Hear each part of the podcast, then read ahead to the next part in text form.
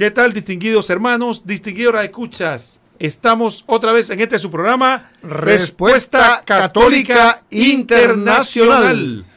Hoy estamos con ustedes, Luis Roquel, que les saludamos atentamente en el nombre de nuestro Señor Jesucristo. Y antes de continuar con el programa del día de hoy, vamos a elevar una oración a nuestro Señor. En el nombre del Padre, del Hijo y del Espíritu Santo. Amén. Dios Todopoderoso y Eterno, te damos la gracia por permitirnos servirte a través de esta emisora. Te pedimos humildemente que envíes el Espíritu Santo a todos los que están en sintonía para que juntos podamos discernir y profundizar en tu palabra, para que sea edificación a nuestros corazones y nuestra mente y podamos servirte mejor. Todo esto te lo pedimos, Señor, en el nombre de nuestro Señor Jesucristo y por la intercesión de la bienaventurada Virgen María y de su esposo San José. Amén y amén. En el nombre del Padre, y del Hijo y del Espíritu Santo. Amén. Muy bien, Luis. Hoy tenemos un tema interesantísimo. Hoy queremos hablar de el origen de la Biblia. Imagínate qué tema, y suena hasta, hasta un poco presuntuoso, ¿no? Porque este título, que el origen de la Biblia, esta gente, ¿de qué va a estar hablando? ¿Acaso ellos saben cómo fue que surgió la Biblia? ¿Qué? Porque definitivamente tenemos en común de que eh, muchas personas toman la Biblia como la palabra de Dios, como la palabra de Dios escrita. Lo que probablemente está pasando es que la, hemos recibido empastadita, muy bonita, muy bien, eh, algunas hasta con eh, letras doradas y todo lo demás, con ilustraciones, pero nunca nos hemos preguntado de dónde surge. Sí, y nos podemos hacer preguntas genuinas todas, como por ejemplo, ¿cómo llegó ese libro, como describe Roquel, muy bien empastadito, eh, muy bien presentado? ¿Cómo llegó a nosotros? ¿Cómo se formó? ¿Por qué tiene 73 libros? ¿Y por qué no tiene 80 o tiene 50 o tiene 100? ¿Por qué, por ejemplo, hay libros que tienen una sola página, Roquel? Sí. Y, se llama libro y una página. Curioso, ¿no? Un papelito, pues. Sí, sí. Lo que se llama. Un papelito. Em, ¿Cómo sabemos que esos son los libros y no son otros? ¿Cómo sabemos que es palabra de Dios? Preguntas que muchas personas no se hacen porque tienen la Biblia en sus manos y dicen, bueno, para mí no hay problema. Yo sé que es la Biblia porque cuando yo la leo me emociono.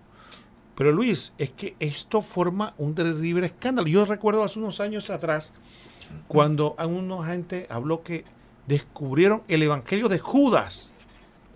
Y todo el mundo empezó a hablar, ah, mira, aquí tenemos el Evangelio de Judas mira, ¿y por qué esto no forma parte de la Biblia? Y se formó todo un debate, ¿no? Y que si era arqueológico, que si era de tal temporada, que si Judas lo había escrito. ¿Que, la iglesia lo escondió? Sí, sí.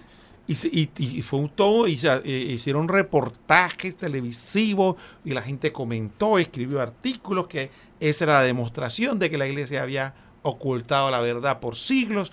Y esto fue todo. Gente que nunca había leído la Biblia. Sí, sí, estoy seguro. Por supuesto. Ahora la novedad, ese sí, ese es el que yo quiero. Y nunca se tomaron el cuidado de leer la Biblia. No puedo afirmar que el 100%, pero un buen porcentaje no de esos que hablaban no habían leído la Biblia, pero querían ahora sí el Evangelio de Judas. Bueno, Luis, pero entonces, ¿pero por qué entramos en duda? ¿Acaso la Biblia no tiene la lista de los libros que la componen, pues. Eh, eh, interesante, y ahí volvemos al punto. Pero Roquel, antes que sigamos, me acuerdo de, una, charla, una charla que me tocó dictar en la Semana de la Biblia en un colegio católico. Y se levanta un muchacho por allá, pero con una cara como de, a este lo, lo acorralo, ¿no? Y es verdad, yo soy fácil de acorralar con preguntas difíciles, me acorralan facilito. Pero este me hace una pregunta que creyó que era como para tirarme al, suelo ya de un solo eh, empujón y me dice, oiga, ¿por qué la iglesia eh, escondió el Evangelio de Judas?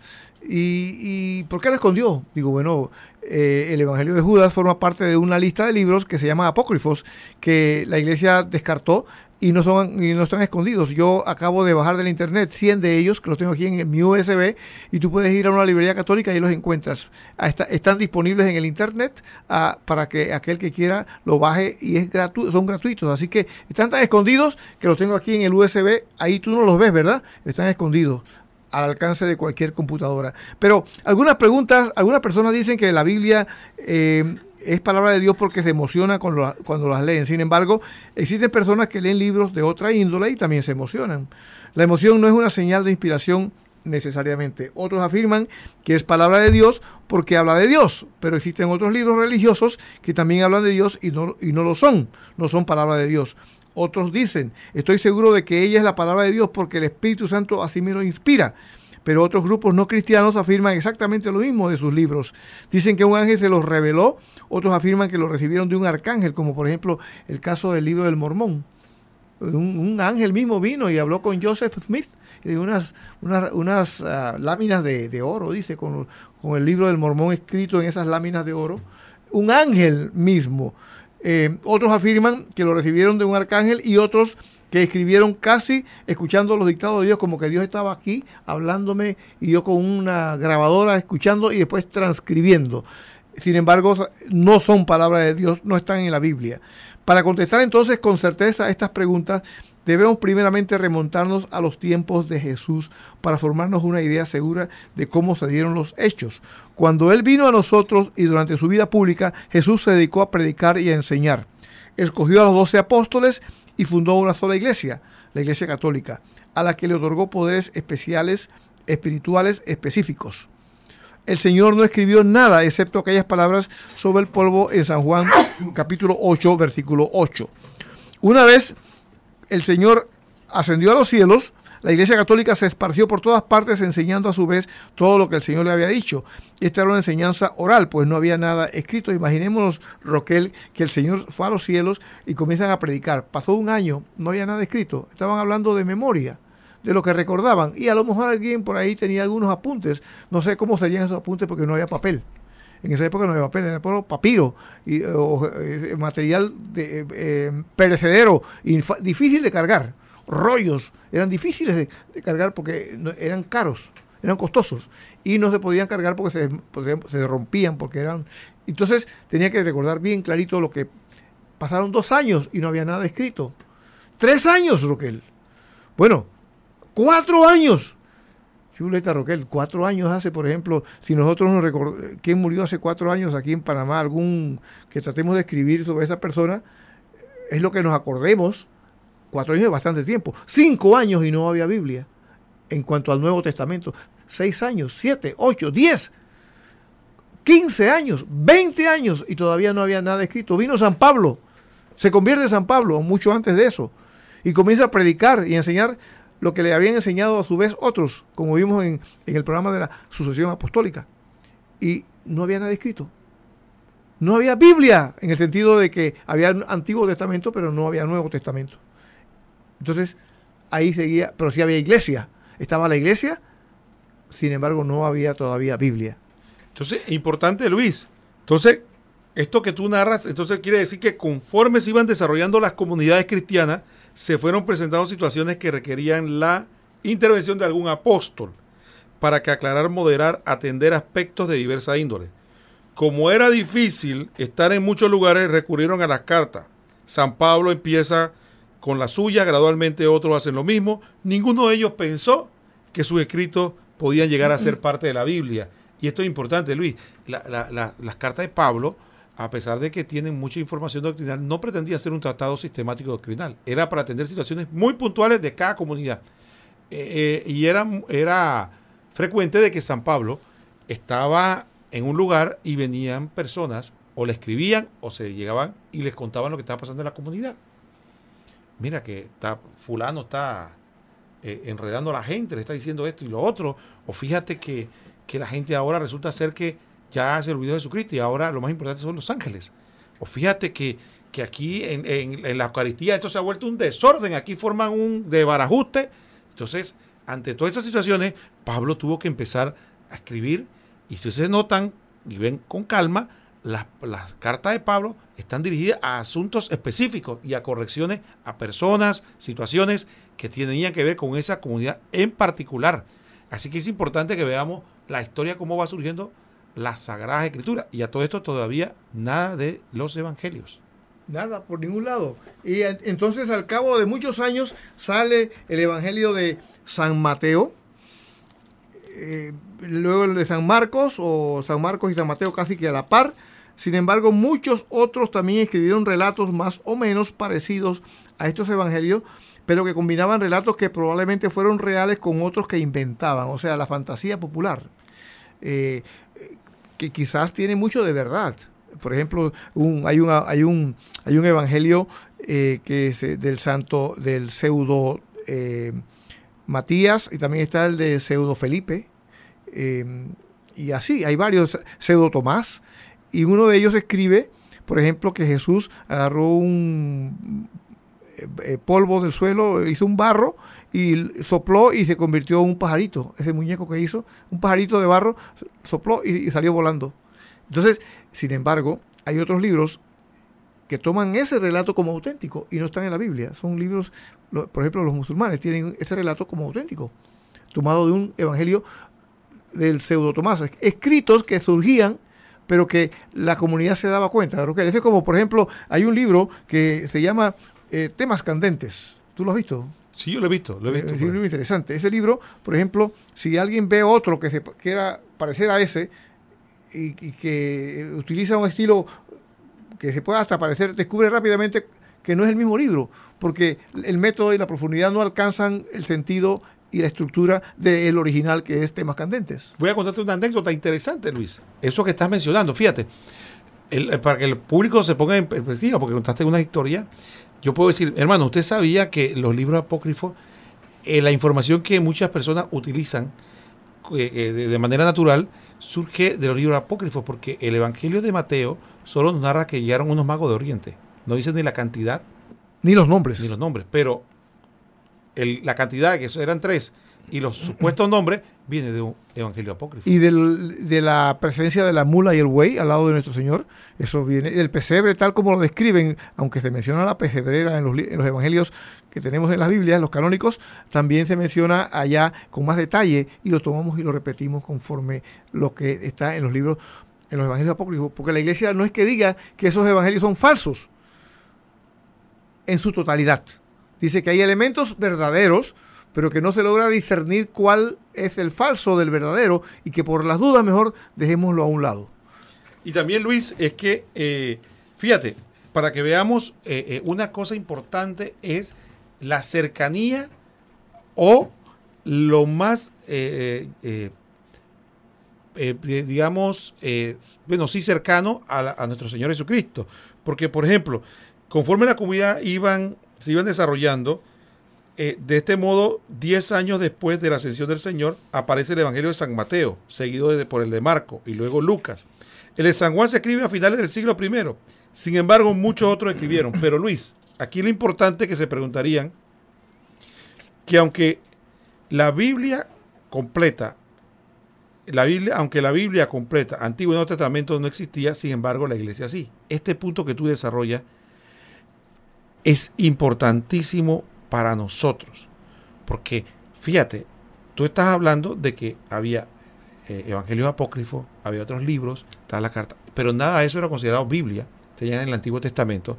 Pero sin embargo, verdades de fe que no estaban en el Antiguo Testamento, como la presencia real de Jesucristo en la Eucaristía, en la, que la misa como sacrificio, creían y aceptaban la autoridad de los sacerdotes y obispos, especialmente el obispo de Roma, el Papa, quien era reconocido como la suprema autoridad por las comunidades cristianas por todo el mundo.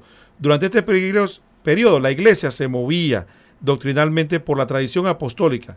San Clemente, por ejemplo, y San Ignacio fueron los discípulos directos de los apóstoles. Lo que Jesús les enseñó fue fielmente enseñado a su vez por otros.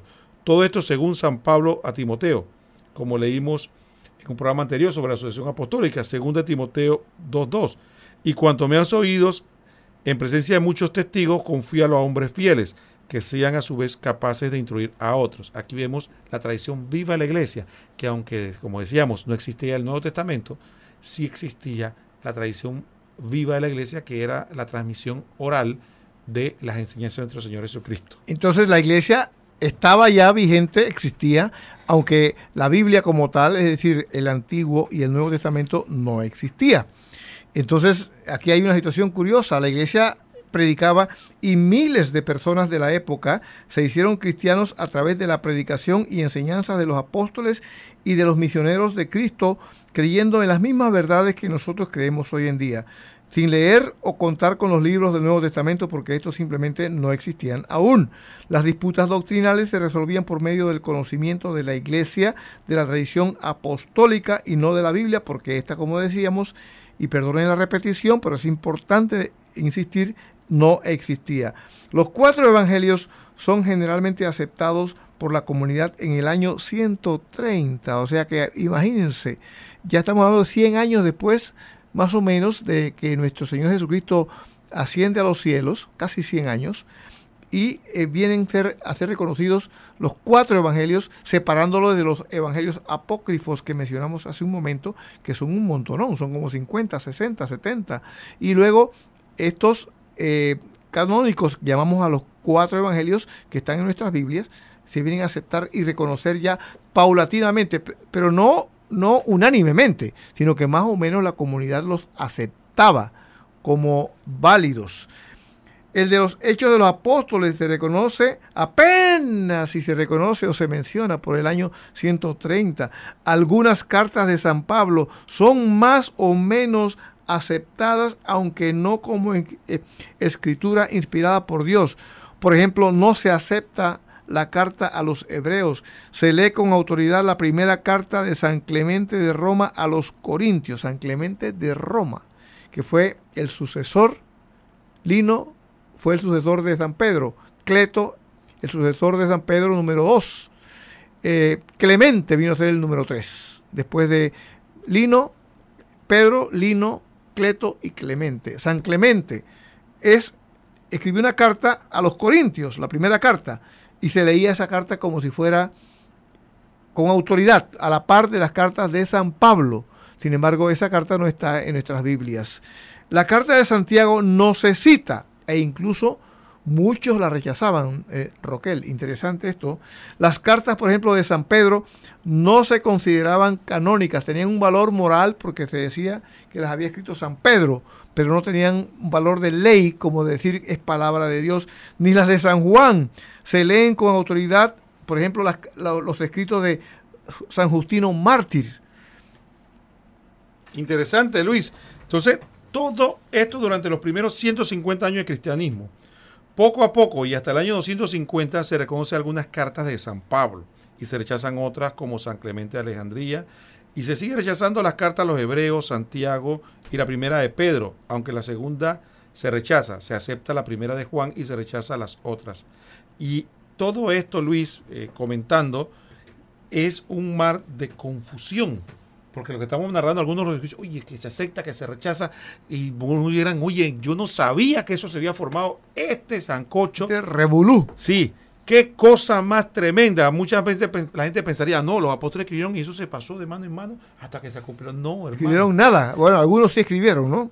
Y Santiago, San Pedro. Y esto fue un verdadero. Marcos. Y cuando, entonces, ante este panorama, sería interesante preguntarse a los hermanos, hermanos, entonces, ¿cómo sabemos?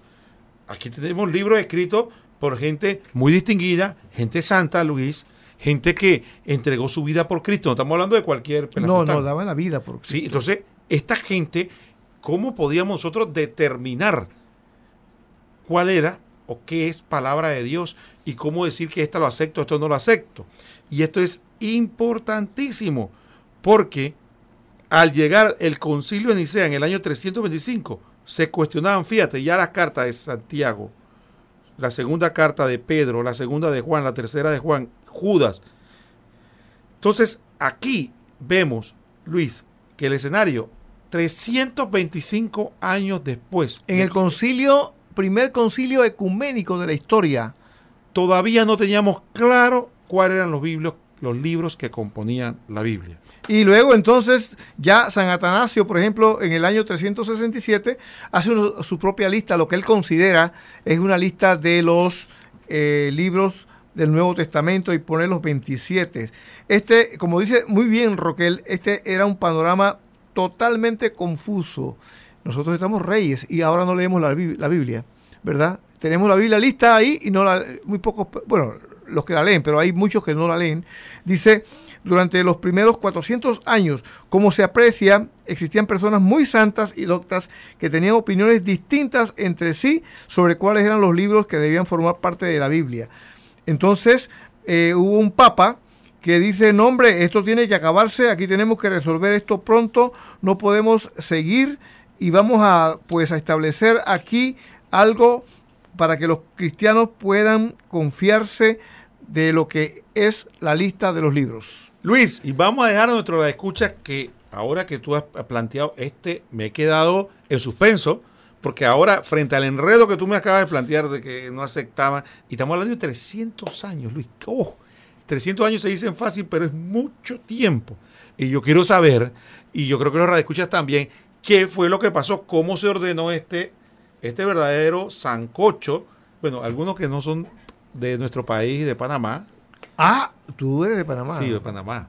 Oh. Entonces. Yo también. Sí, entonces van a oír qué es eso de sancocho. Vamos a decir que este verdadero enredo no sabemos cómo se va a resolver. Entonces, Luis nos, va a aclarar ahora, Luis, después que vamos a hacer una pausa para tomarnos un respiro, tomar agua, un descanso, y Luis nos va a aclarar con mucho gusto cómo se fue desenredando todo esto.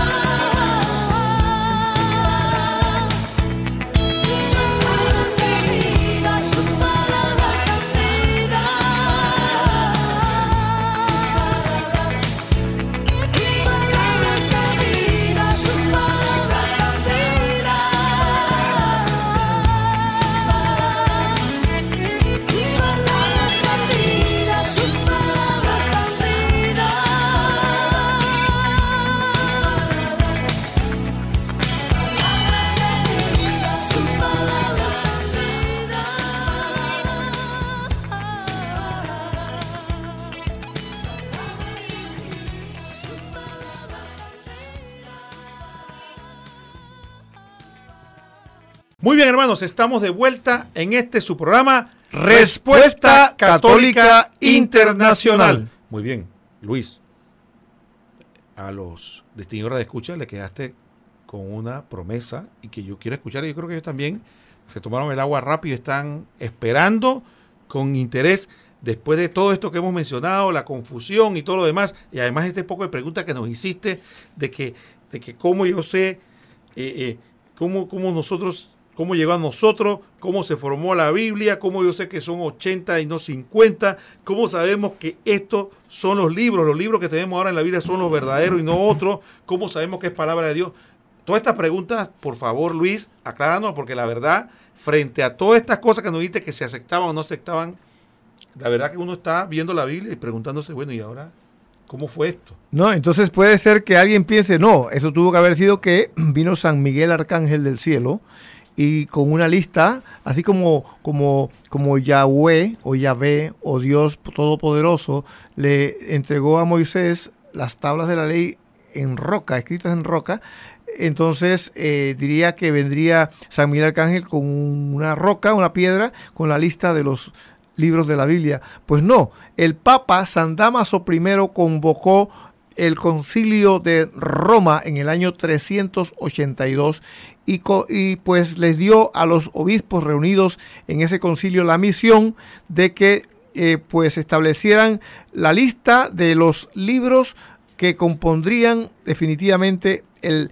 Nuevo Testamento. Y se formó entonces sí la verdadera pelea perdonen la comparación de perro y gato, porque todos los padres de la iglesia, los padres conciliares de ese sínodo, porque era de obispos, eh, en la reunión de obispos, unos opinaban una cosa, otros opinaban otra cosa, otros opinaban... La, imagínate, Roquel, ahora que, que te den a ti una lista de 10 libros, a mí me den otra de 10 libros, eh, y que digamos de esos 10 cuáles son 5 que consideramos que, que se ajustan a algo, y por más que tú, tienes una gran formación superior a la mía y yo tengo la mía y, dentro de lo mío más limitado puedo opinar que son estos cinco y a lo mejor no concuerdan con lo que tú dices que sí y a lo mejor coinciden dos pero tres difieren y si somos en vez de dos somos tres y agregamos al hermano conocido como eh, querido que estamos pensando cuál es él define a lo mejor que son cinco que no son ni, ni los tuyos, uno tuyo, uno mío y otros tres de él. Y, si buscas a otro y encontramos con que no concuerdan las listas. Entonces se formó la disputa.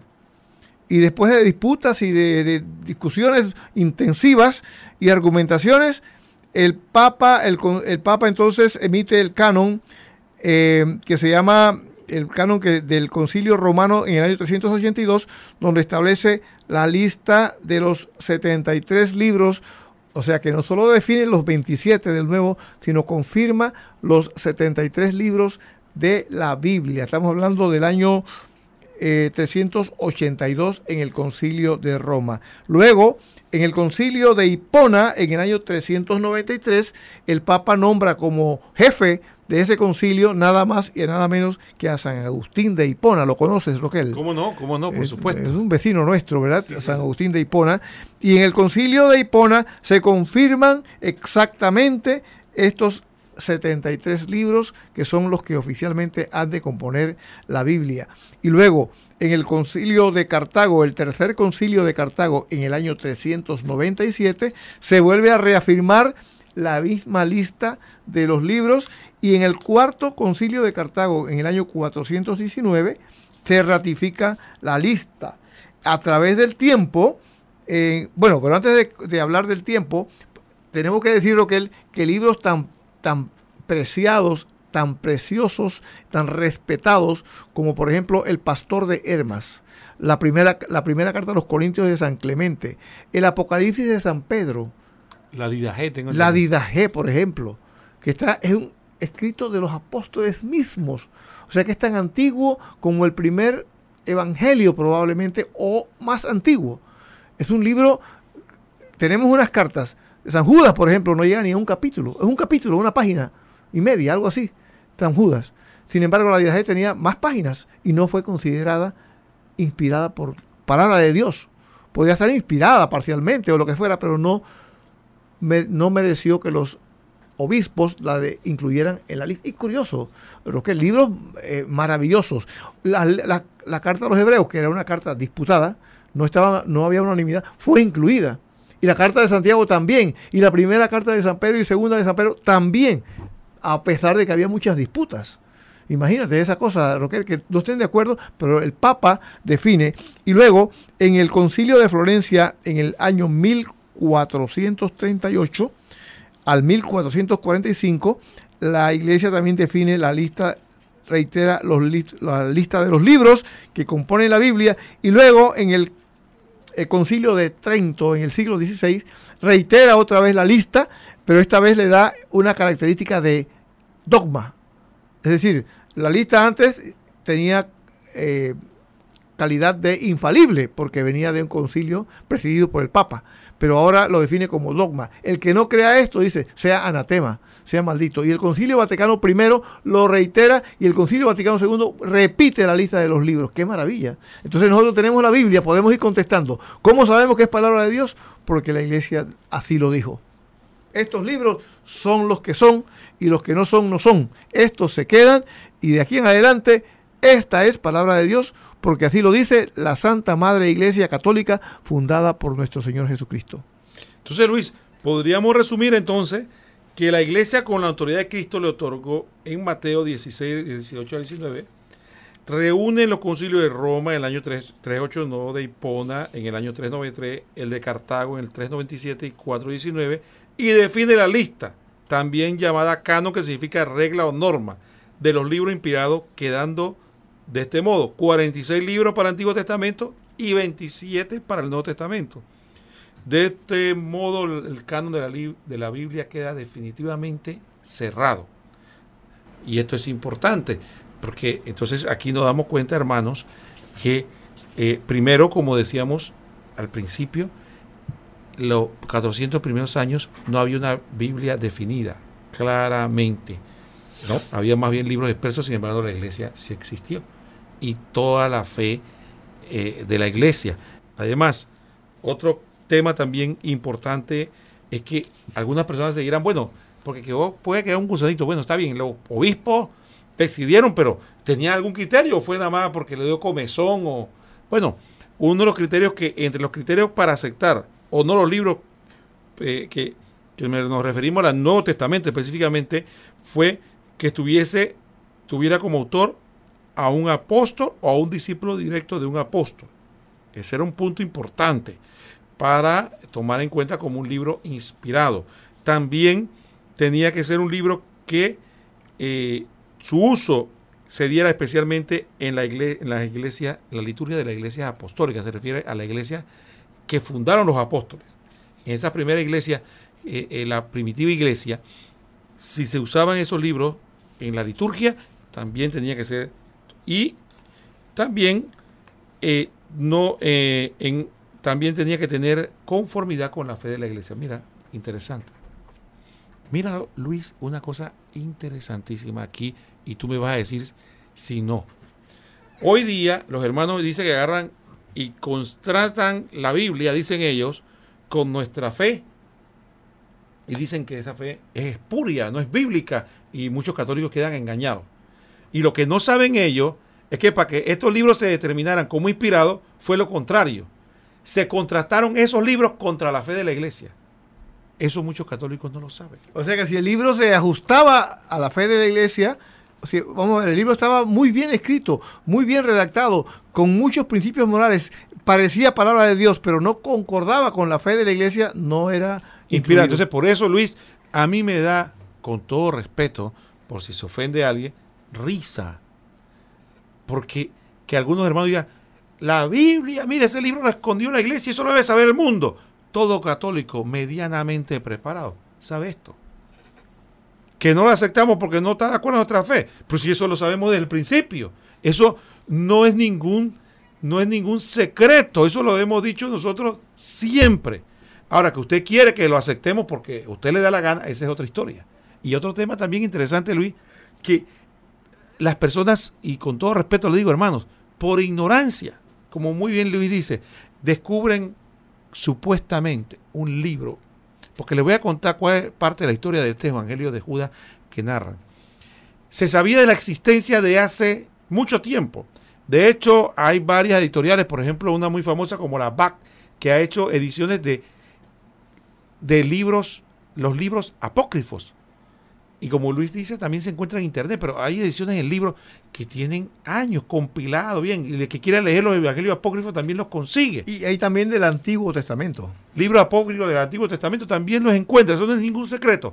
Lo que pasó con este famoso evangelio de Judas fue que por allá, por Oriente Medio, encontraron una versión más, un poco más antigua de la que tenían, porque la que tenían anteriormente databa del siglo VIII. Imagínate, Luis.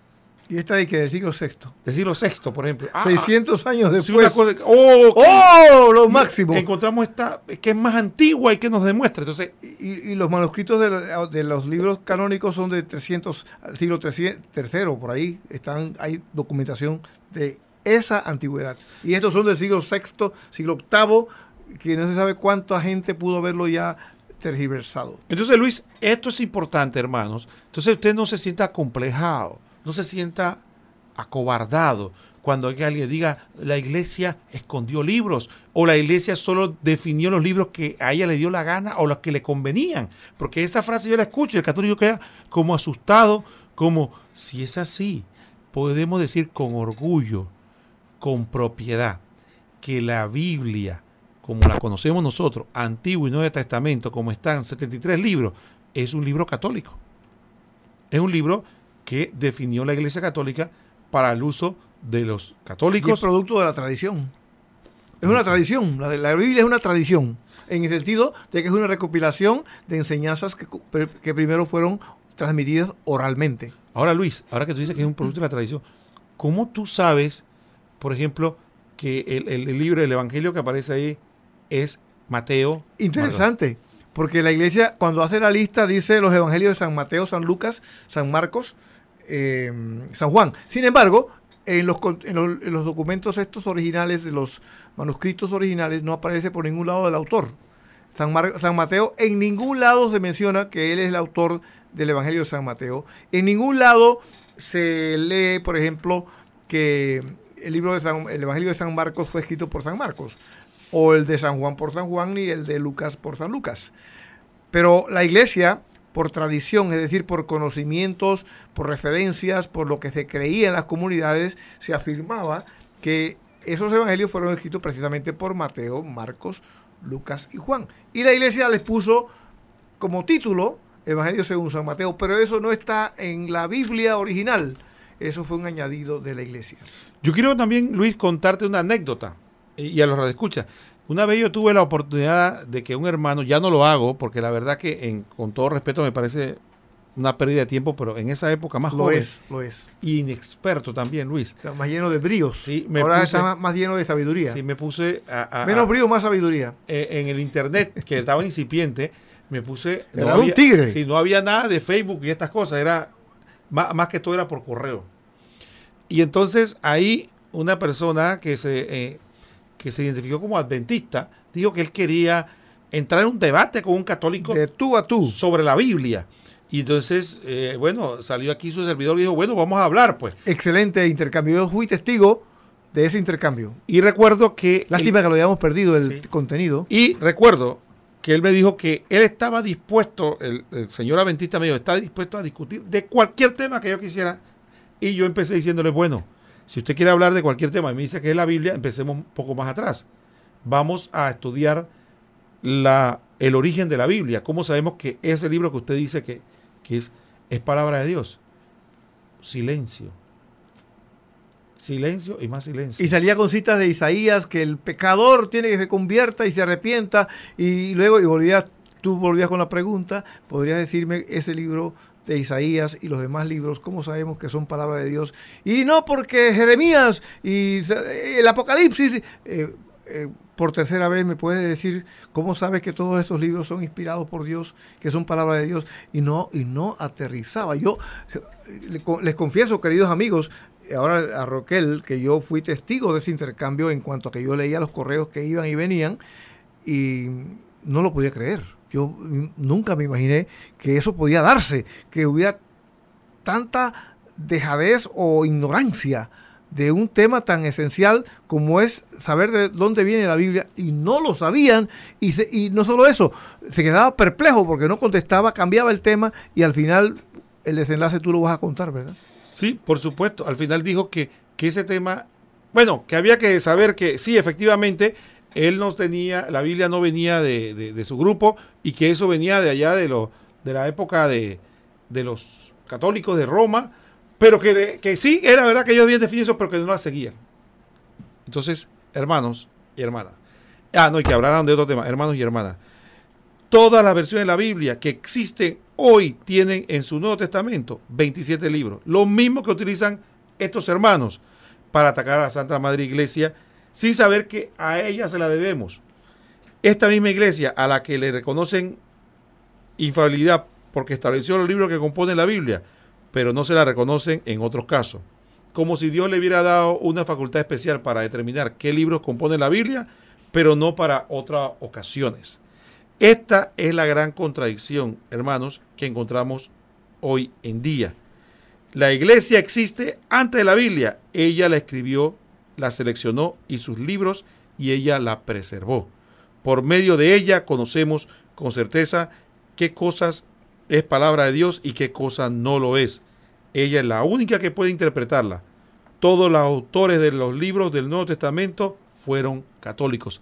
Esto es lo que muchos hermanos no quieren reconocer. Sí, además, por ejemplo, eh, ustedes habrán escuchado cuando alguien por ahí dice que la Iglesia Católica la fundó Constantino. Eso es un insulto al Señor. Están atacando más bien a, nuestro Señor Jesucristo. Pero eh, lo, curioso de esto es que no se dan cuenta de lo que están diciendo. Porque si Constantino fundó la Iglesia Católica en el año 313, dicen ellos, esa Iglesia Católica que según ellos fundó Constantino define la Biblia, que es la Biblia corrupta esa, según ellos, que Constantino fundó y esa Biblia, esa, o esa iglesia corrupta, según ellos, funda, define la, Biblia en el concilio romano eh, y pone todos esos concilios serían productos de esa iglesia que según ellos fundó Constantino. Y esa es la Biblia que ellos manejan fundada por Constantino, pues, o sea, la Biblia de Constantino sería la que ellos tienen en sus manos. Y hay que cambiar el nombre que ponen arriba eh, de Reina Valera, sino decirle la Biblia constantiniana o algo así, porque según ellos mismos eh, sería Constantino el autor de toda esta eh, eh, estas cosas que ellos afirman, pobrecitos, equivocadamente. Bueno, hermano, y podríamos decir ya para concluir el programa, es que a la pregunta, Luis, te hago yo la pregunta a ti, de cómo saber que la Biblia es palabra de Dios.